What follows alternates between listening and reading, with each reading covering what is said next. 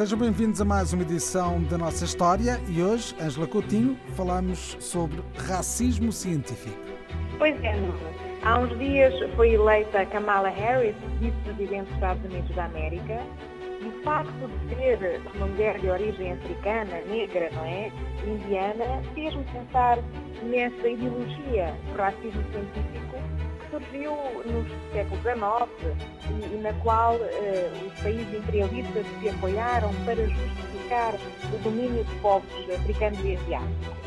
Esta questão colocou-se sobretudo em que impérios? É, portanto, os impérios europeus, não é? Portanto, é uma, uma teoria neurocientífica, na medida em que hoje em dia já se sabe, a ciência assume que a espécie humana não tem raças, não é? Mas, na altura, eh, através de uma série de, de investigações e de diversas disciplinas, procurava provar que eh, os seres humanos tinham capacidades intelectuais diferentes e até mesmo um comportamento moral diferente, eh, de acordo com as suas características biológicas. É? Ora, isto serviu de facto para, eh, digamos assim, justificar o domínio eh, de europeus, de homens europeus, não é? Considerados brancos, sobre populações tidas como negras, eh, orientais em geral, não é?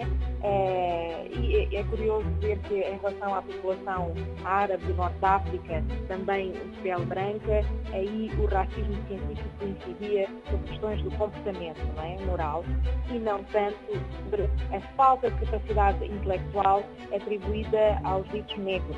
A partir de que momento histórico é que esta ideia começa a mudar? Ora, isso é uma questão muito interessante. Eu lembrei-me eh, hoje, ao pensar em toda esta questão, que há um facto eh, por nós largamente desconhecido. Eh, o rei Dom Carlos, em Portugal, chegou a ter um médico negro de Angola, Carlos Joaquim Tavares, considerado entre os melhores médicos da sua geração, e era negro.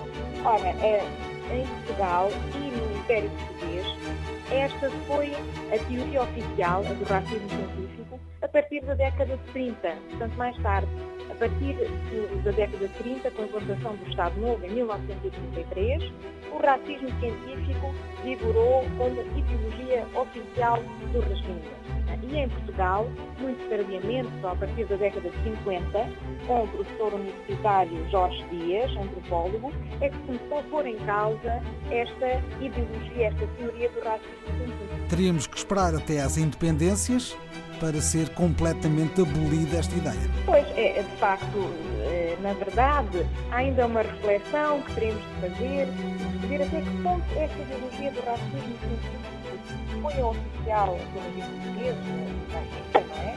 É Estado Novo, uh, será influenciado ou não a próxima guerra colonial, não é? Afinal de contas, considerava o regime que queria combater povos com uma capacidade intelectual diminuída, não é? Esta é uma discussão que se abre eh, hoje por questões eh, históricas nos Estados Unidos da América e que estão também na base da própria política americana.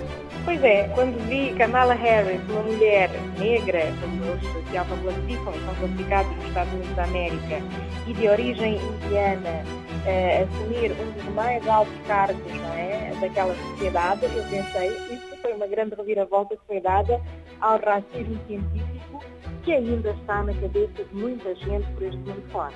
Quando Barack Obama foi presidente, já a questão se tinha colocado. Exatamente.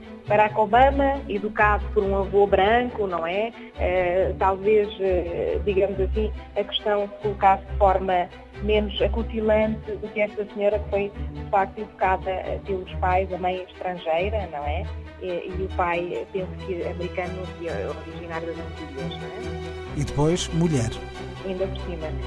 Há também teorias nessa mesma época uh, que uh, afirmam que a mulher, como sabemos, teria uma menor capacidade intelectual, não é? Está aqui um ponto de partida para uma discussão histórica à volta da condição do racismo científico.